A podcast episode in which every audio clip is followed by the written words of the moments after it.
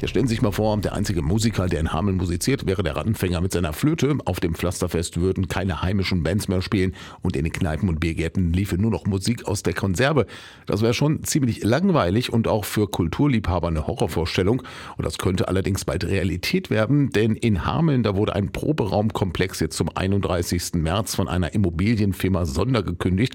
Unter den betroffenen Bands sind Hamelner Größen wie Crossbar, Punks and Countrymen, Lucky Penny und fünf weitere Musikgruppen. Besser sind keine Ausweichmöglichkeiten in Sicht und die Zeit wird knapp.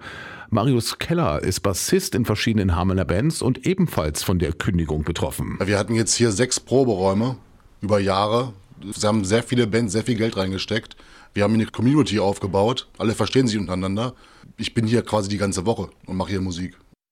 Und auch Schlagzeuger Matthias Stürmer verzweifelt an der Situation. Das Problem, dass heimische Musikanten keine geeigneten Proberäume finden, bestehe schon seit Jahrzehnten, sagt er.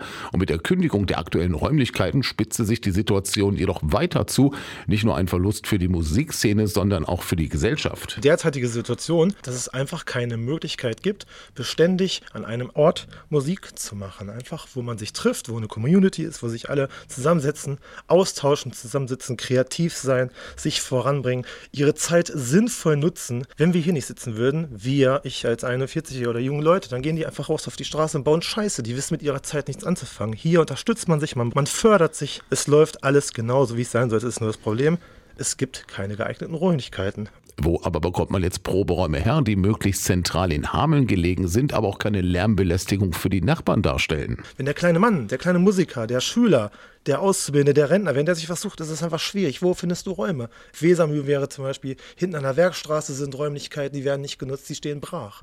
Was ist sinnvoller, als dort einen Musiker reinzubringen? Was ist sinnvoller, als junge Menschen, alte Menschen, kreative Menschen zu fördern? Was ist sinnvoller? Wir brauchen einfach einen Ort, wo man langfristig planen kann, wo man Mühe und Geld investiert, der sicher ist, der trocken ist. Sanitäre Einrichtungen wären toll, sprich einfach eine Toilette, weder Dusche noch sonst was. Ganz einfach gehalten. Das wäre toll, ja. Wenn Sie also Retter der Hamelner Musikszene werden möchten und passende leerstehende Immobilien haben, dann können Sie sich melden bei dem Verantwortlichen Thorsten Jürgens, am besten per Mail an toto.jürgens.mac.com. Die Daten, die finden Sie nochmal bei uns in der Mediathek.